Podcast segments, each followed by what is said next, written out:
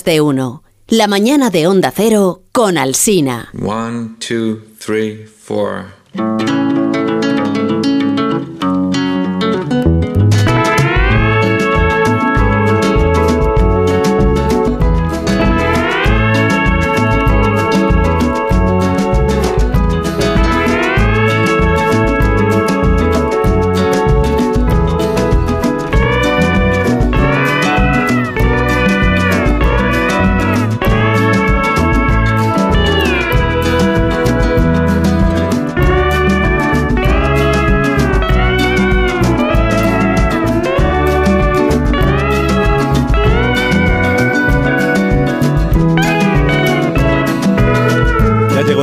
Que usted estaba esperando desde la semana pasada. Es el momento en el que comienza la cultureta de por las mañanas de los viernes en las emisoras de Onda Cero, aquí en Más de Uno Donde Mí.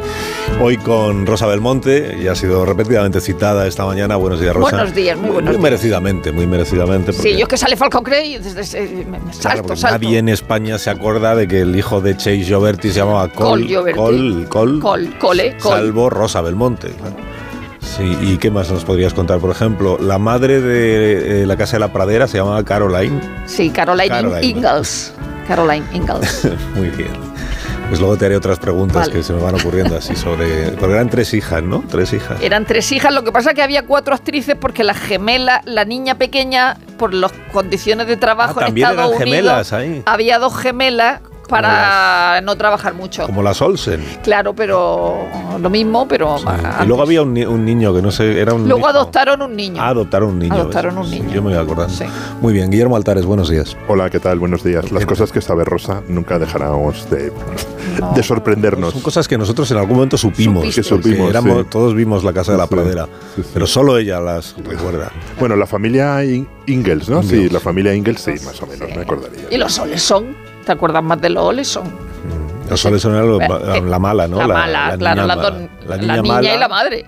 Y la madre, madre. La madre. ¿Qué tal? Señora Oleson. Sí, ahora vamos ¿Qué tal? contigo. No, y no, finjas que tú no viste la Casa de la Pradera porque Sí que también la la vi. viste, sí. Sí que la vi. Sí. Eh, perdóname que está Sergio del Molino en algún lugar. Había unas disputas Hola, hola. siempre. Porque había- Muy No, buenas. no había disputas, era todo bonito. No, había aventuras. A, a- a la alternancia de la programación en la 2 y a veces había que. No, pelearse. no, no había dos todavía en esa época. Eh, el- dos sí eh, había, había pero a nadie se le ocurría se llamaba poner la la dos. dos. Se y llamaba nadie ponía Domingo por la A tarde. ver, se llamaba UHF y. Segunda cadena. UHF y los domingos Había por la tarde a no había programación de UHF ¿Estamos hasta muy seguros de tarde. que no había Flash Gordon a la vez que la casa de la pradera? En absoluto, vamos. A la vez. Bajo ningún concepto. A la vez tanto así que yo recuerdo una discusión de los vecinos del quinto cuyos hijos dirimían Ah, sí. si ver el Flash Gordon o la casa de la pradera. Yo qué sé. Me suena esa polémica familiar. ajena. Bueno, Sergio, ¿dónde estás? Buenos días, si quieres contarlo. Muy que buenos días. Quieres que se sepa. ¿Cómo te va? Muy no, no, que va, estoy en el centro de Italia, en, ¿El en mismo Umbria. centro? en- sí, en el mismo centro, bueno, en el mismo centro un poquito más arriba, en la, en la bella ciudad de Perugia. Tren o bombones. Ah, mira, Os, eso os traigo- os puedo traer trufa, pero trufa no de trufa de No, trufa chocolate, de- sino trufa Ah, es trufa. ah, vale, Trufa vale, de- prefiero la trufa, te lo voy a decir. Prefieres eso, ¿verdad? Sí, sí. sí. tengo- Eso- aquí a la vuelta Sí, del hotel hay una bien, tienda sí. que venden trufas. Trufa Es blanca y es unas- trufa negra. La blanca siempre más cara, ¿eh? La negra Sí. más asequible para los Mira, de esas cosas sí, Para porque la negra negra se y puede para mí blanca, porque la negra se puede cultivar y la blanca no. La blanca solo Y luego eh, con una mandolina pss, la cortamos Os llevaré, cortita. os, llevo- os llevaré negra, os Me gusta negra. mucho no la, sin, sin menoscabo de la sección de nuestro cocinero jefe, me gusta mucho la trufa con el huevo frito, Sí. Independientemente de que se le pueda bien. añadir a la pasta. La pasta. Lo que sí. pasa es que la trufa, la trufa tú eso lo sabes cansa, preparar. ¿eh? La- la- la De ninguna manera. Sí, la trufa Dice de ninguna manera, dice de ninguna de las mucho. maneras. Que Pues se corta que- con la mandolina perfectamente. Zun, zun, zun. Uy, la y luego te mandolina. corta un dedo. Luego no ha visto una mandolina poquito. en su vida. He visto solo la de La- igual la has visto, He pero- visto solo la que la se parece al laúd. La de Capitán Corelli. Bonito, qué cultureta es esto, ¿eh? Bueno, si alguno de vosotros va a firmar libros en la feria de Madrid, quiere sí. dar el número de caseta y la hora, por, por favor, proceded Voy, deprisa. voy, porque voy, voy, voy. Ay, qué te- qué- qué sábado por la tensión, ma- qué no, Si no lo tienes a mano, no lo dices. Sábado por la mañana de 12 a 2 en Marcial Pons, caseta 82. ¿Ves? ¿Ves? Ahí está. librería, librería y editorial muy querida, muy querida. Marcial Willy es rápido, ¿ves? Pues yo no soy tan rápida. Rosa porque- lleva 10 minutos buscando dónde firma y no te Sí, lo tengo eh, no sé dónde, pero firmo sábado por la tarde y domingo. En líneas generales. Domingo por la mañana en líneas generales, sábado de 7 a 9 en la 330 Lexnova Y la, el domingo por la mañana de 1 a 2 y media en la 80, librería Girasol. Muy bien. Pues hasta aquí las convocatorias para este fin de semana. Y a continuación, vamos a hablar de dos actores. Esta mañana aquí en La Cultureta Buena, que es la de por las mañanas, son dos destacados y famosos actores. Eh, bueno, es y era. ¿eh? Es y era. Con talentos, digamos, distintos. Los dos son, eh, bueno, los dos, uno era y otro es altos. Altos y de, y de mucha presencia.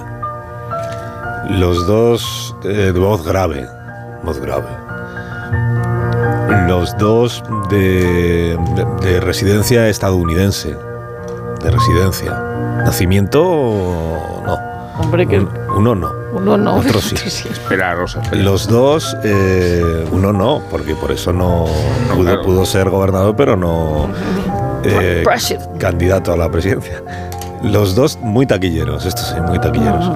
Y los dos han esquiado en sus películas. Y estos son los parecidos que ha podido encontrar el guionista, ya no hay más, ¿no? Los Ya- dos californianos. Dos, dos, californiano californianos. de adopción. Y, y la carrera del primero de ellos despegó con una película que se rodó en España.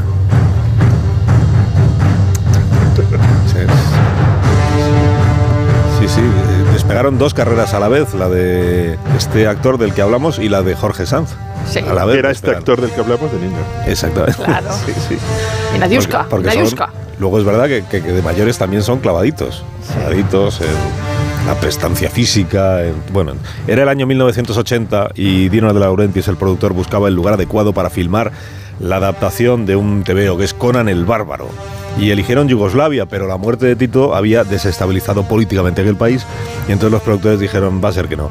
Y el rodaje recaló en otra nación donde también había muerto el dictador hacía poco, que era España. España. Y aquí se vinieron a hacer Conan en Almería y en Sierra Nevada y en Cuenca y en Torrejón de Ardoz y en Ávila y en Segovia. Decían los productores, España es un país emprendedor no sindicalizado. Y eso les parecía pues que era un, un gran, una gran- un gran aliciente, claro.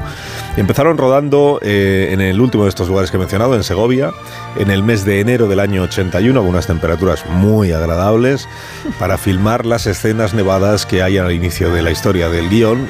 Y todo iba bien en el rodaje hasta que pasó lo que pasó.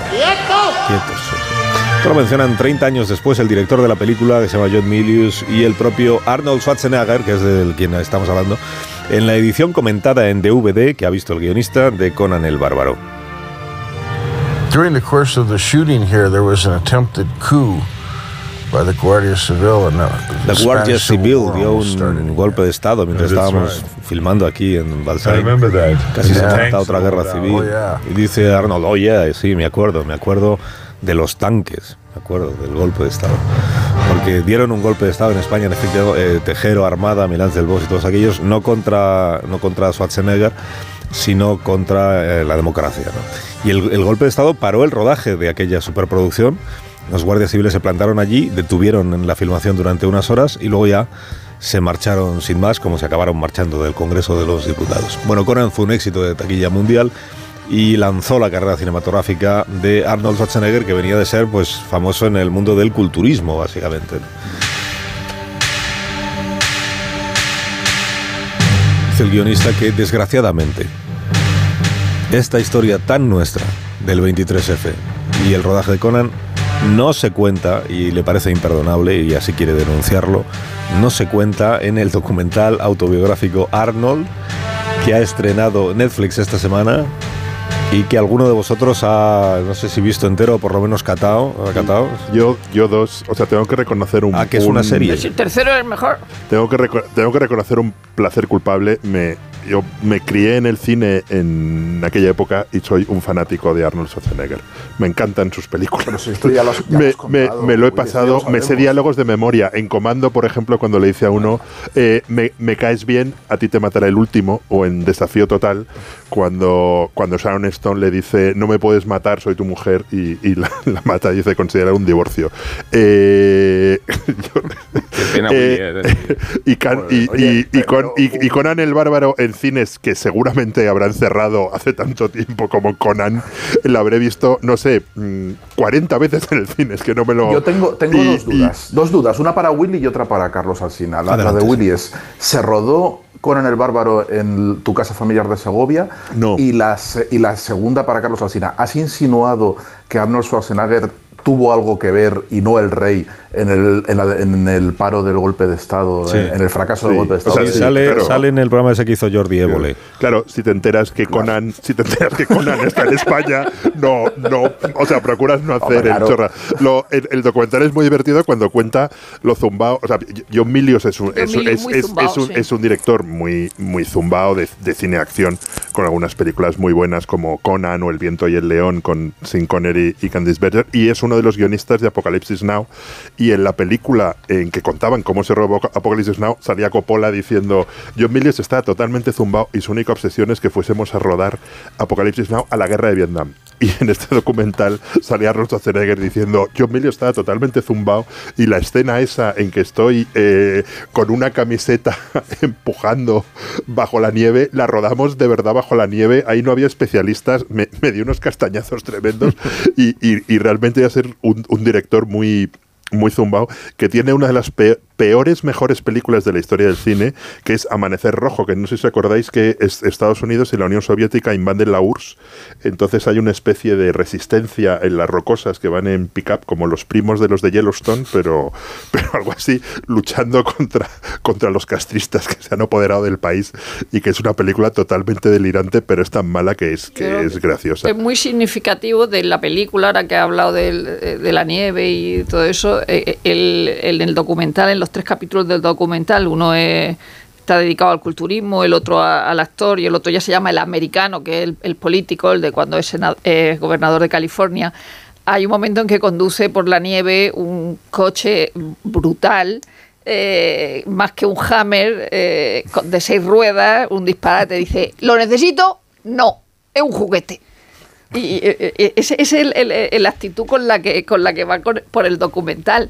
Y, y de John Milius dice, porque cuando ve la primera vez a Dino de Laurenti, le dice algo así, oiga, pero usted por qué es tan pequeño porque está detrás de esa mesa llena de cosas o algo así, ¿no? Y entonces Dino de Laurenti dijo, que se vaya este de aquí. Y entonces, claro, cuando le dicen, va a protagonizar la dos Schwarzenegger, dijo Dino de Laurenti, por encima de mi cadáver. Pero como John Milius estaba como una cabra, dijo que si no iba Arnold Schwarzenegger no, no lo hacía. Y luego muy interesante la tercera parte, que es la política.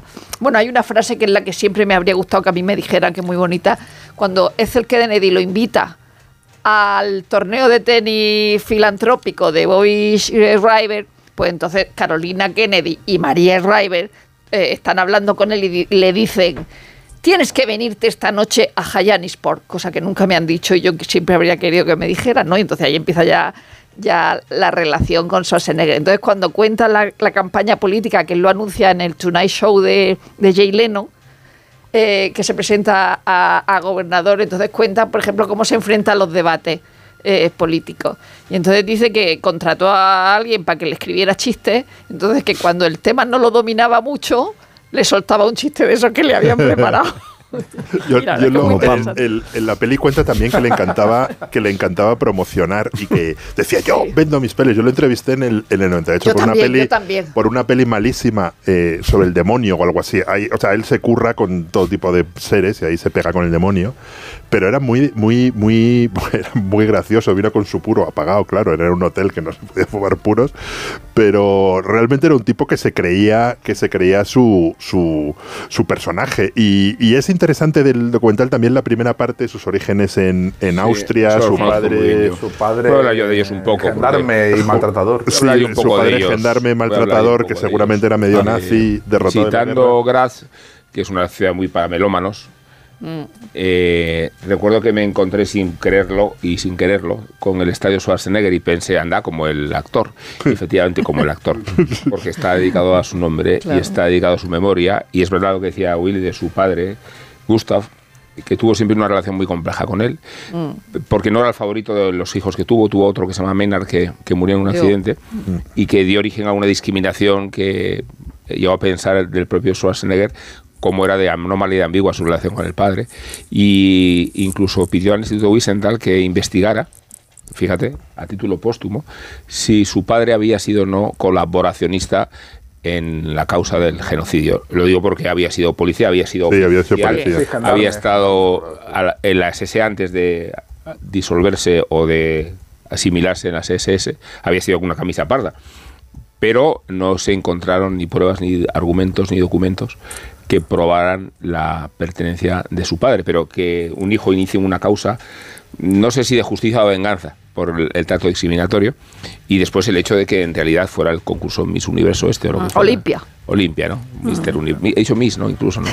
El que Oye, pero le es- pero es- deparara la posibilidad de cambiar de país y de cultura y de escenario, porque hasta hizo en Austria el servicio militar. O sea, no es que emigrara de niño a territorio americano, es que le- fue después del servicio militar cuando a partir del Sí, como deportista. Y como sí, deportista. Se hizo culturista, se hizo culturista representando a Austria al principio. sí, eso es un- Sí. o sea, pasa toda la juventud en, en- en Austria.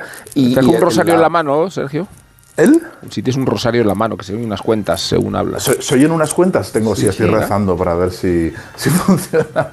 Que el- es, es interesante. Yo solo he visto el, el primer capítulo de- del documental de, de, de Schwarzenegger. Y, y es interesante esos orígenes austríacos porque se ve también la decadencia de la cultura austríaca, cómo pasamos de, de- la gran cultura, del gran legado de, Austria de principios del siglo XX a la figura más destacada de Austria, que es Arnold Schwarzenegger, ¿no? Cómo, cómo ha ido cambiando no era la, la aportación de la cultura austriaca. Era Hitler también, sí, claro. O sea, pasando por Hitler y después Schwarzenegger ya mejoramos. O sea, desde luego desde Hitler remonta un poquito. Pero, pero es, es interesante de cómo cambia el peso, el peso de Austria eh, en, en el mundo, ¿no? Eh, pero Schwarzenegger en el... eh, me gustará seguir viéndola y sobre todo llegar a la parte política, ya cuando llega y, y la parte ya más, más extravagante de- del personaje de Schwarzenegger, porque creo que es alguien que ha convivido muy bien con su propia caricatura, creo que ha contribuido mucho a hacerla y a, y a, eh, y a enriquecerla,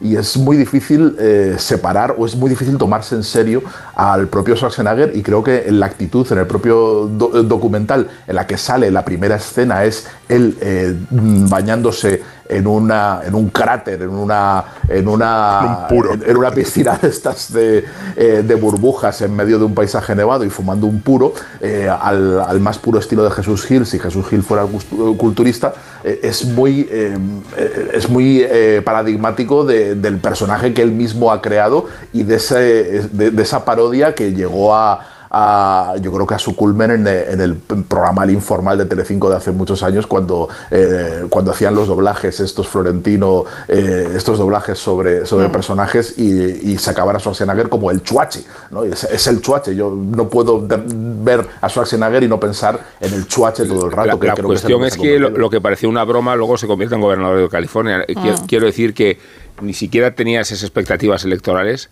pero eh, fue ungido inmediatamente como el primer ejemplo No, de hecho- la Claro, lo la que- ¿no? historia, la historia posterior en- ha, ha hecho, ha hecho de Schwarzenegger En, un líder en el documental eh, sale, cuando hace el anuncio, pues sale gente que lo conoce, es decir, eh, Dani De Vito, y dice, pero bueno, pero yo creo que es una locura, pero ¿esto qué es? Pero, pero, pero, O sea, todos, todos diciendo, pero que pero está, está como una cabra o qué. La única que lo apoyaba era Jamie Lee Curtis y dijo, ah, pues sí, mira, lo veo, lo, veo de gobernador. Lo, lo que tiene, yo creo que es lo, lo que ha dicho Sergio. Mandatos, ¿no? es- Sí, dos mandatos. dos mandatos, Es- fue reelegido. Gustó, o sea, quiero decir Lo que esto máximo, lo máximo. primero fue la sorpresa y luego ya gustó. Y luego gustó. que, que frente, y lo cuentan también en el documental, frente a, la, a, a Sylvester Stallone, que se toma muy en serio y trata de hacer metafísica del cine de cachas y tiros, Schwarzenegger siempre se ríe de sí mismo y se ríe de sí mismo en todas sus, pe- en, en- en todas sus películas con muchísimo ingenio. Y luego mm, Conan sigue siendo una película de aventuras estupenda. Yo la volví a ver no hace no mucho y sigue siendo una, una- un poco pasada, pero sigue siendo una buena película de aventuras que luego lo, lo que ha dado de sí, desde El Señor de los Anillos hasta Juego de Tronos, el- la cosa de fantasía y espada, y, y Terminator, por ejemplo, yo creo que es una película buenísima. Peliculón. Bu- bu- bu- un pero también lo es. Poli de guardería. de- y, y luego. de- de- de- Y el hombre, último, y el último gran héroe. dice- y el último gran héroe Sí, que es una favor, burla de las pausa, películas de acción. Poli de guardería tiene la mejor frase cuando dice Schwarzenegger, aquí ya no se hace pipí. A los niños, niños, ya harto de Sí, los son niños. películas muy buenas. Eh, bueno, se reconcilia Pausa, sí. Stallone con Schwarzenegger, esa película Sí. Los Mercenarios, eh, en la que sale toda clase de, de cameos, el Chuck Norris entre ellos. Y entonces que Stallone dirija a Chuck Norris y a Schwarzenegger a la vez, pues es un actor Sí, es de- la cultureta de, esto, de sí. conciliación. Vaya Esto programa, es la en serio, cultureta, eh. sí. Chuck Norris, Sylvester Stallone, Arnold Schwarzenegger, obras maestras del Son, los- cine. son las referencias de un cultureta que se precia Sí. Ahora a la vuelta enmendam- nos enmendamos. Y, Eso, por favor, y y hablamos de cine, ¿no?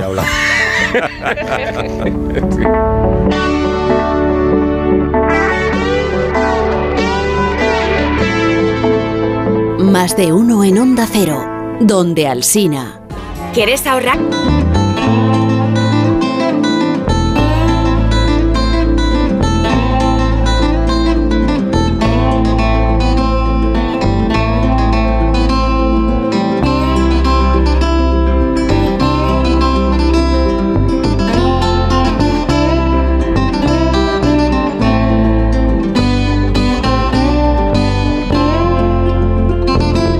Más de uno en Onda Cero, donde Alsina.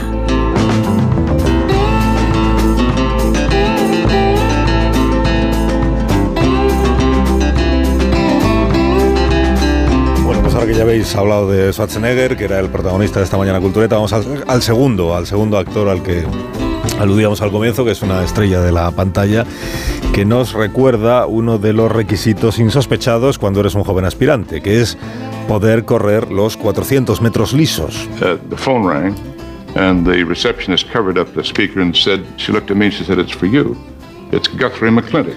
Suena el teléfono, la telefonista me dice que es una llamada para mí, es el productor Guthrie McClintock, que me dice que quiere probarme para un papel. Yo conocía la dirección donde estaba su oficina, así que me fui para allá, salí pitando, bajé cuatro tramos de escaleras, corrí cuatro manzanas, seguí corriendo, llegué, cogí el ascensor, subí, sprinté hasta la oficina del productor. I knew it was on the 18th floor. I shot up there, ran down the corridor, and Mr. McClintock's office door was open. Subir al octavo piso, todo el pasillo. Estaba allí todavía con el auricular en la mano, me, he, he slid right off of his chair.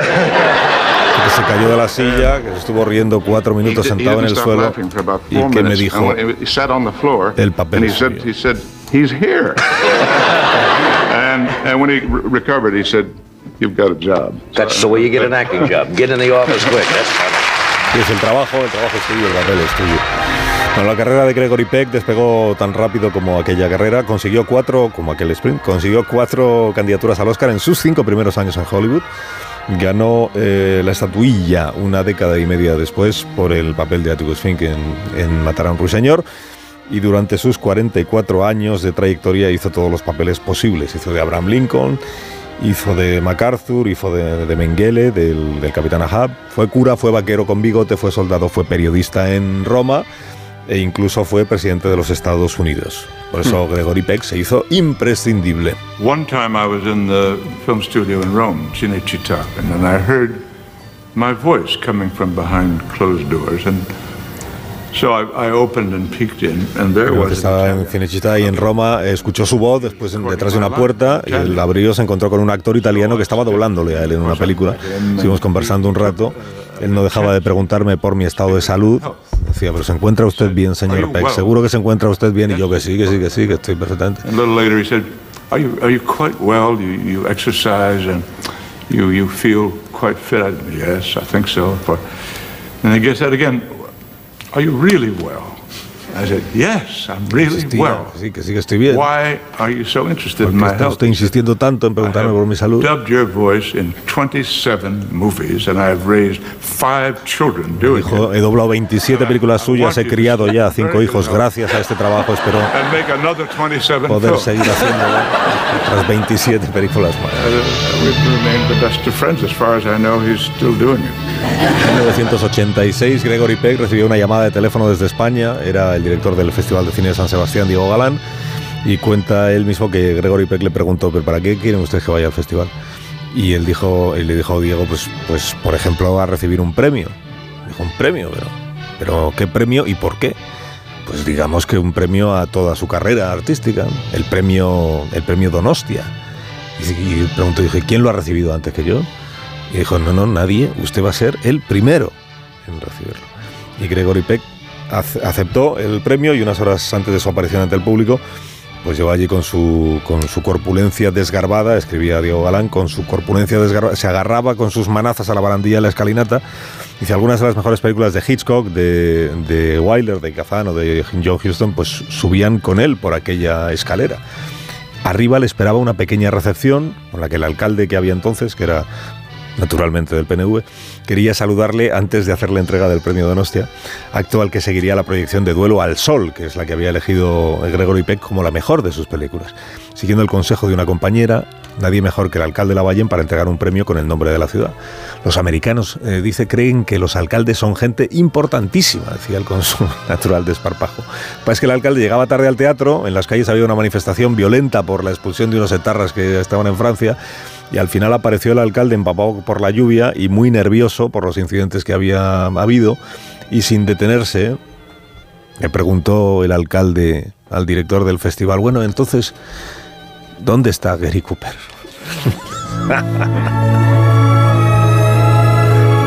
Bueno, que han hecho un documental que se llama Gregory Peck, el, el actor eh, Gentleman, el Gentleman Actor, con motivo del vigésimo aniversario de su fallecimiento.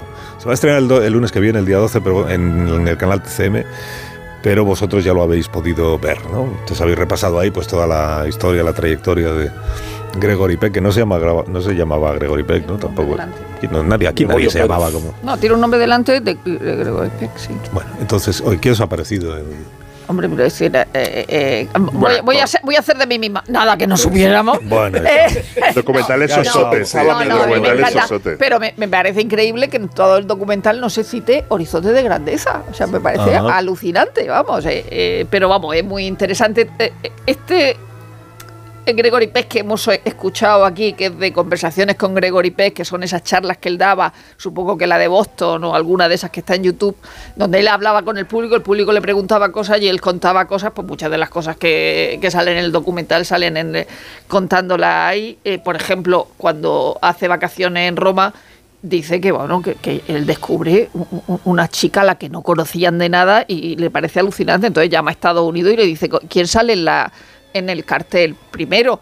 Y dice pon- pone Gregory Peck en vacaciones en Roma. Dice no no no pone el nombre. Dice y luego an introducing eh, Audrey Hepburn. Dice no no no no. Dice pone el nombre de Audrey Hepburn al lado del mío después del mío. Dice porque si no vamos a hacer el ridículo y a esta chica le van a dar el Oscar.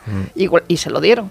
Y ese tipo de cosas son la- las que cuenta y, Y le subieron el sueldo y le subieron a el sueldo. Y luego y luego ah, tiene un bache en la en, en la, en, la- en su carrera y entonces eh, hace la profecía en el momento en el que está de moda el exorcista eh, rebajando su salario eh, a 250 mil dólares pero eh, pidiendo el 10% de la taquilla. Y dice que nunca ha ganado más dinero en su vida que con la profecía. Una película que disfrutamos muchísimo. O sea, lo que tiene Gregory Peck es. O sea, yo, me preguntaba si, si ahora en este mundo de películas de superhéroes y superproducciones existen act- actores así, o, o realmente Harrison Ford es uno de los últimos. Y, y yo creo que, que no, porque tiene algo como, como James M. Stewart, que más que una estrella, es, es alguien que simboliza las aspiraciones y los sueños de, de- de todo un país. Y, y yo creo que por eso su interpretación de, de Atticus Finch, el protagonista de Matar a un ruiseñor, el abogado que defiende a un, a un negro acusado, acusado injustamente, eh, tuvo tantísimo impacto, porque la novela ya, ya la había tenido, porque realmente ne- necesitabas a- ver a alguien en el que creyeses y que, y que resumiese realmente lo que tú quieres hacer con, con- tu país, ¿no? Y yo creo Hombre, que eso que es en, parte el año- el, el el año sueño que 62, representa, ¿eh? que representa Gregory Peck.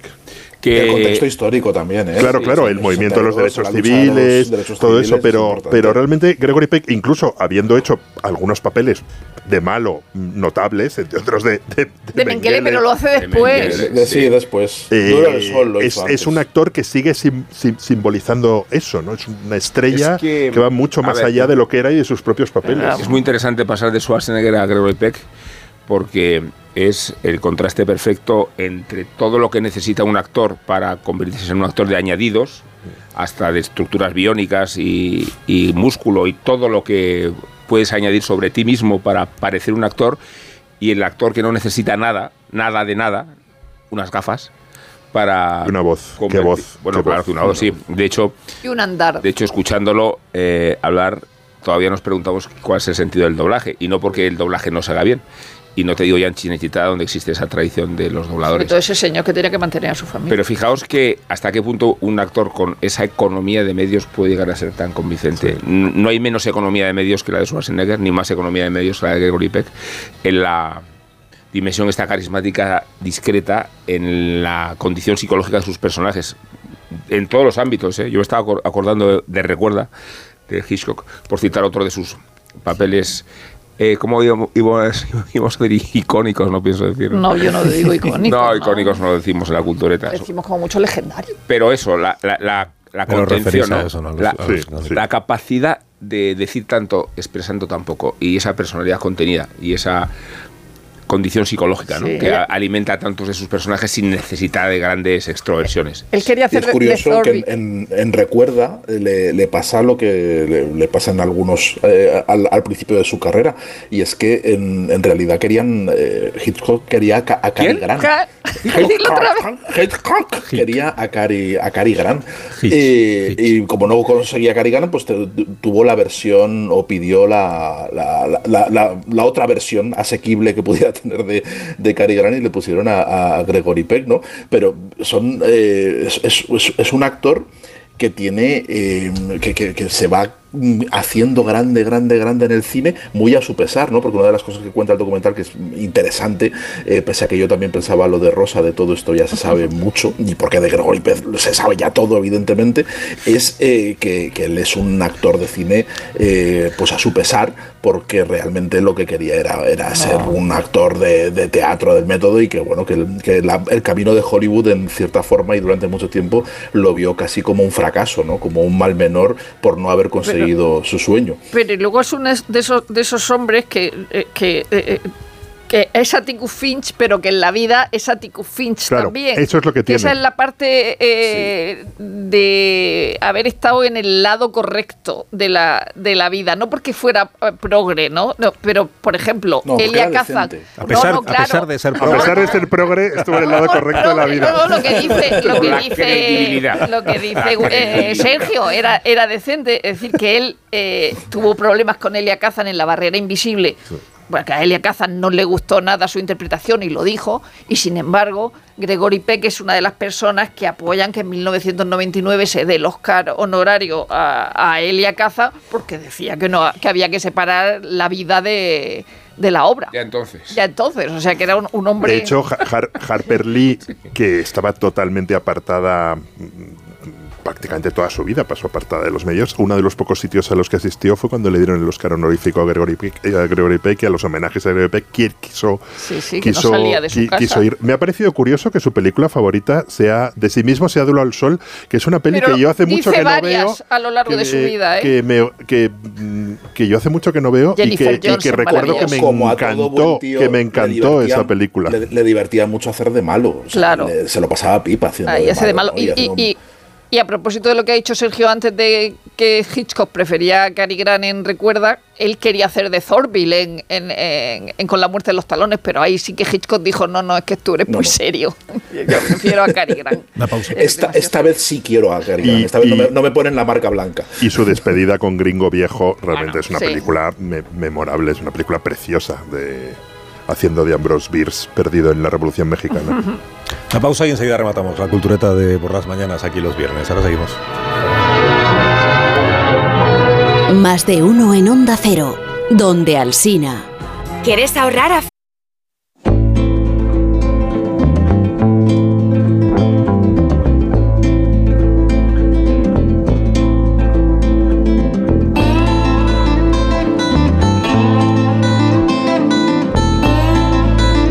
Más de uno. La mañana de Onda Cero con Alsina. Bueno, nos queda un minuto, un minuto, un minuto y medio. Eh, algo que hayáis visto así nuevo en las plataformas o en algo que, que merezca la pena comentar. eh, Pues, pues yo por decir algo español, que nunca decimos nada español casi nunca, Las Invisibles en Sky Showtime, solo hay un capítulo, el lunes que viene habrá otro, protagonizado por Lolita, María Pujalte, Elena Irureta, que hace como de como de la muerta de mujeres desesperadas, eh, que está, está muerta pero es la que empieza a narrar, como en el crepúsculo de los dioses. Y la verdad es que he visto el primer capítulo y me parece estupendo. So- Es sobre camareras de piso en una zona de eh, turismo. ¿Alguna cosa más? Eh, eh, yo estoy volviendo a ver Justified. vale. Porque llega una nueva temporada y hay que recuperar. Como una nueva temporada. Pero sí, repasando. que acabó hace 10 años. Por eso, Claro, pues 10 años después, en julio, se estrena en ¿Ah, Estados sí? Unidos una nueva temporada. Vuelve Raylan Givens, entonces me han entrado unas ganas locas de volverla a ver. Y estás recapitulando. Estoy Ahora. recapitulando. Hablamos de la cultureta de Toro Salvaje que la reponen. eh, en el cine. Y es la, Sí, desde me- la semana pasada. y es la mejor forma de esperar la siguiente de Scorsese que está a punto de llegar, Willy, que no vives, ¿no? En, en Eh, ti. no, no, llega en octubre. Eh, no vivo por la Indiana Jones. O sea, ya No, no. eh, estoy por sacarme las entradas, por si acaso. No vayan a cerrar el cine. Claro, me van a cerrar el cine o me surge otro plan el, el- el- el viernes a las 7 de la tarde, pero no, no, la de Te puedes decir a la mesa Indiana Jones electoral, es el "Es que 30 de yo tengo junio. una entrada". Tengo una entrada para Indiana Jones que es mucho más importante. Scorsese hay que esperar hasta octubre, pero me han entrado ganas de volver a leer la, la- la novela. La novela era buenísima, Los asesinatos de La la, de lo- luna de Graham. western. Sí, la novela era buenísima. Pues hasta aquí. Y la cultureta de las mañanas de los viernes en Onda Cero. Pero hay otra cultureta que es verdad, pues que. Bueno, No, que hay que se emite más es verdad tarde. Es verdad que se emite más tarde, ya está. La hora que sí, y no te has metido con ella. Sí, eh, no, yo jamás me he metido con la cultureta nocturna. Y no será porque. Pero nunca No lo será he- por falta de ganas. Nunca lo he hecho en un ejercicio pues de compañerismo, esta es la verdad. Es a la una y media, ¿no? A la una y media de la mañana. Cuando quieras. Y luego en el podcast, es verdad. También cuando quieras. Escuchar cuando usted quiera, planchando, Cuando plancha, corriendo, cuando lo que corre. usted quiera. sí. Pues hasta Cuando luego. hace la colada. Adiós, Sergio. Hasta el lunes. Adiós, Willy. Adiós. Adiós, adiós, Amón. Hasta el lunes. Seguida las noticias. Más de uno.